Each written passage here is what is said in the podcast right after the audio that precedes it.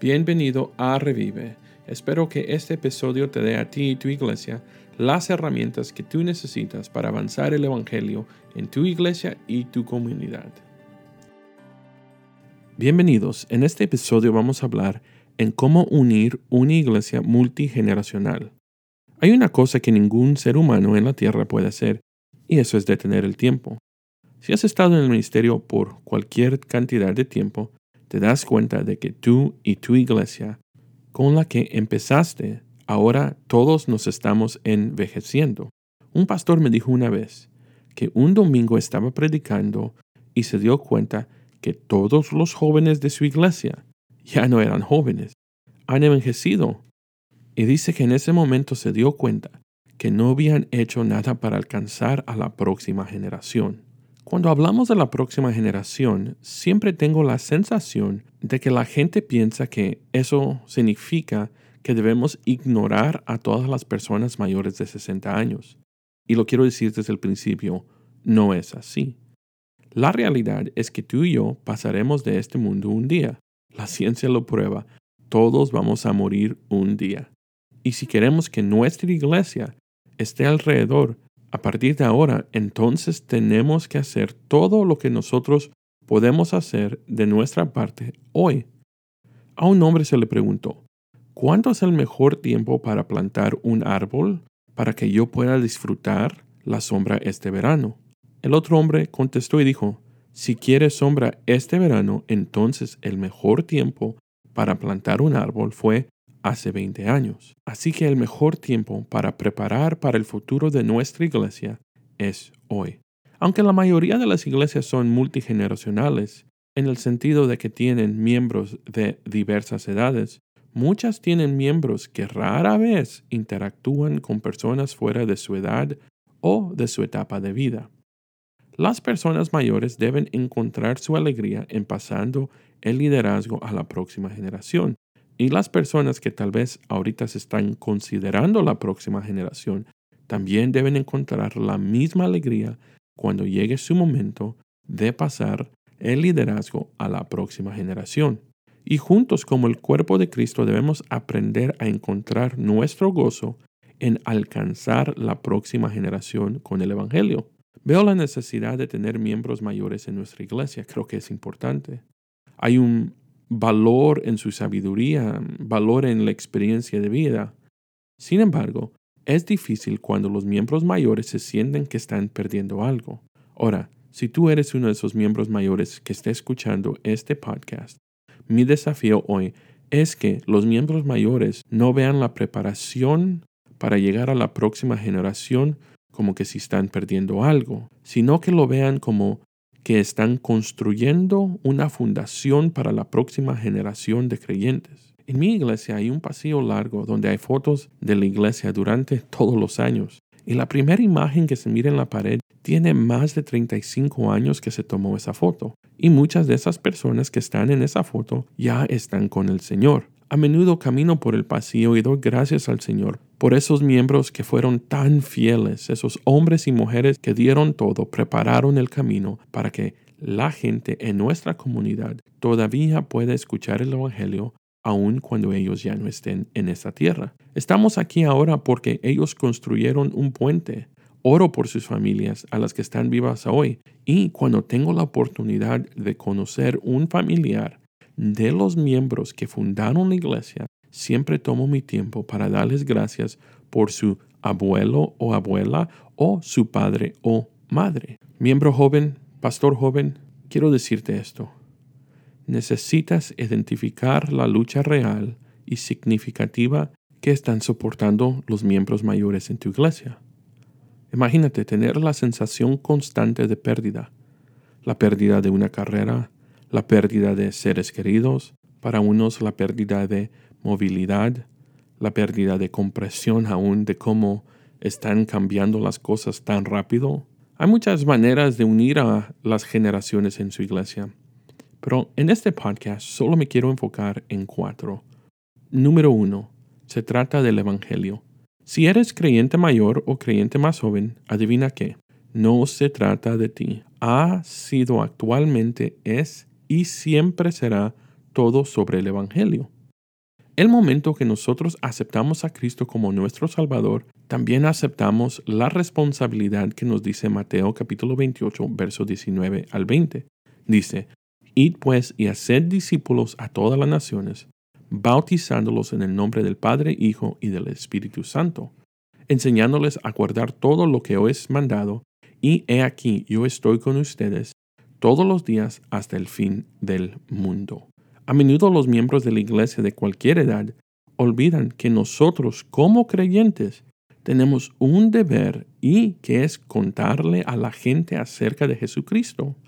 A veces los métodos cambian, pero escúchame, y he sido claro en otros episodios, que el Evangelio no y nunca cambiará. Pero métodos me refiero al estilo de música o a la forma en que hacemos alcances, y sí, eso también significa que tal vez el tiempo del servicio debe cambiar. Todo depende en tu contexto. Cuando una iglesia es una iglesia misional, entonces la iglesia entiende que debemos alcanzar a las personas con las buenas nuevas del Evangelio. Número 2. Sea agradecido por el pasado. Digamos que la iglesia en la que tú estás ahora fue plantada hace 20 años o más. En algún momento en esos 20 años o más, la iglesia ha tenido un impacto en el Evangelio en las personas. Tuvo que tener una clase de impacto porque si no, no hubiera durado 20 años. A menudo cuando consulto iglesias que quieren ser renovadas o replantadas, hago esta pregunta. ¿Por qué es que se plantó esta iglesia aquí, en esta comunidad? Y por lo general, las personas más jóvenes en la reunión dicen algo como esto. Estamos aquí para alcanzar a la gente para Jesús. Y eso debería ser cierto para todas las iglesias. No estoy diciendo que esa persona joven dijo algo equivocado.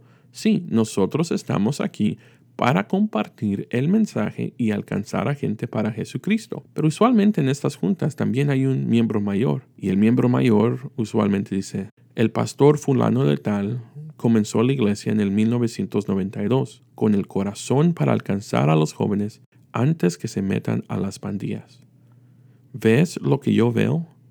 Hay una gran desconexión sobre por qué el grupo mayor y el más joven piensan que se supone que su iglesia debe estar haciendo en esta comunidad. Sí, los dos están alcanzando a gente para Cristo, pero uno de ellos está haciendo más específicamente a qué grupo de gente están alcanzando. Ahora, claro, en el ejemplo que di, algo ha pasado, porque si no, yo no estuviera aquí para consultar.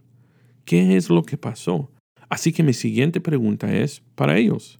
¿Qué es lo que ha pasado en esta iglesia que no ha cumplido el propósito por la que fue plantada? Iglesia, escucha a nuestro miembro mayor. Todavía están en nuestras iglesias. Seamos agradecidos por sus años de membresía en nuestra iglesia. Pero también escúchame, miembro mayor, por favor, no seas la fuerza que impide que la iglesia avance, sino sé la fuerza que empuja a la iglesia para que sí siga avanzando. Número 3. Escucha más. No estoy seguro si conoces a una persona que les gusta hablar. Bueno, creo que como somos latinos, creo que sí conocemos a alguien que solo le gusta hablar, escuchar su propia voz, por decirlo así. Ahora, yo seré honesto con usted. Yo también soy culpable de esto. Recuerdo que en mi juventud pensé que tenía que tener las respuestas para todo. Y me di cuenta que, siendo el primero para hablar, pensaba que me hacía ver fuerte. Pero en verdad, en muchos casos, me hacía ver que no tenía sabiduría. Dije consejos incluso cuando nadie me preguntaba. Sentí que tenía algo que demostrar.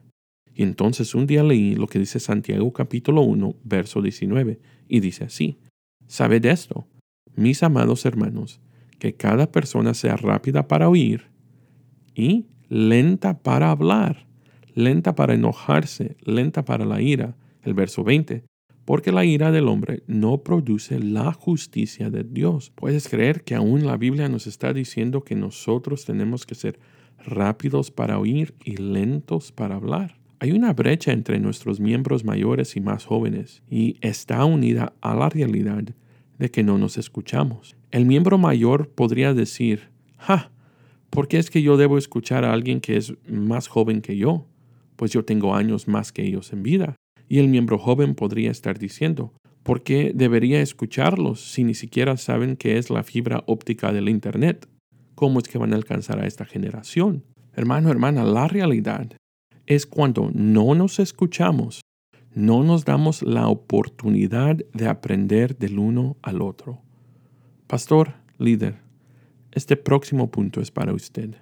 Punto número cuatro. El pastor ama y guía a toda la iglesia. Cuando las generaciones adoran junto, hay algo hermoso que sucede. Es bonito ver cuando las mamás y los papás están con sus hijos y también sus abuelos, y todos cantando, orando y dando gracias a Dios juntos, escuchando la palabra de Dios juntos. Es algo tan bello de ver cuando el cuerpo de Cristo está alabando a Dios juntos, de cualquier edad. Pastor, hable sobre la unidad de generaciones. Hable sobre la sabiduría que los miembros mayores tienen que impartir y también hable de la energía, el entusiasmo de las generaciones más jóvenes. Ahora, pastor, sí quiero dar una advertencia. Cuando estés con las personas más jóvenes, no digas cosas como, las personas mayores no van a cambiar. Solo espera, no van a cambiar, no van a cambiar.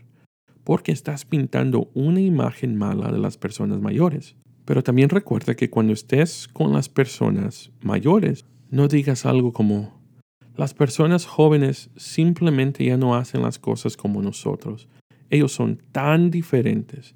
Ellos tienen ideas un poco fuera de la caja. Los tiempos de antes eran mejores, eran sólidos, pero usted sabe cómo son las cosas.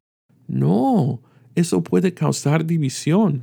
Pastor, sea el puente que permita que estos dos grupos de edad en contraste aprendan juntos y crezcan juntos. Y luego, pastor, tú dirige a tu iglesia entera a alcanzar las naciones para Jesucristo. Gracias por acompañarme hoy. Asegúrese de suscribir a este podcast. Me encantaría saber que eres parte de la familia. Para saber más sobre la renovación y replantación de iglesias, sigue escuchando semanalmente o escríbenos. Si este episodio te resultó útil, compártelo y déjanos una reseña.